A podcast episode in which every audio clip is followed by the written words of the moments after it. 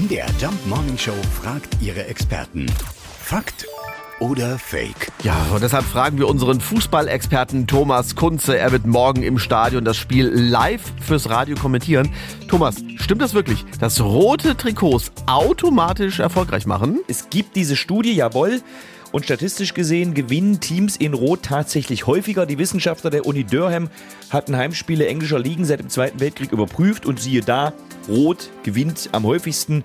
Aber die Interpretation der Daten, die führte dann eben dazu, dass man nun tatsächlich glaubt, dass Rot den Gegner mehr einschüchtern könnte, mehr zumindest als ein feines Himmelblau, weil Rot in der Natur ja auch als Warn- und Signalfarbe vorkommt. Es steht da für Aggressivität und sehr viel Testosteron und all das spielt sich natürlich bei Fußballern im Unterbewusstsein ab.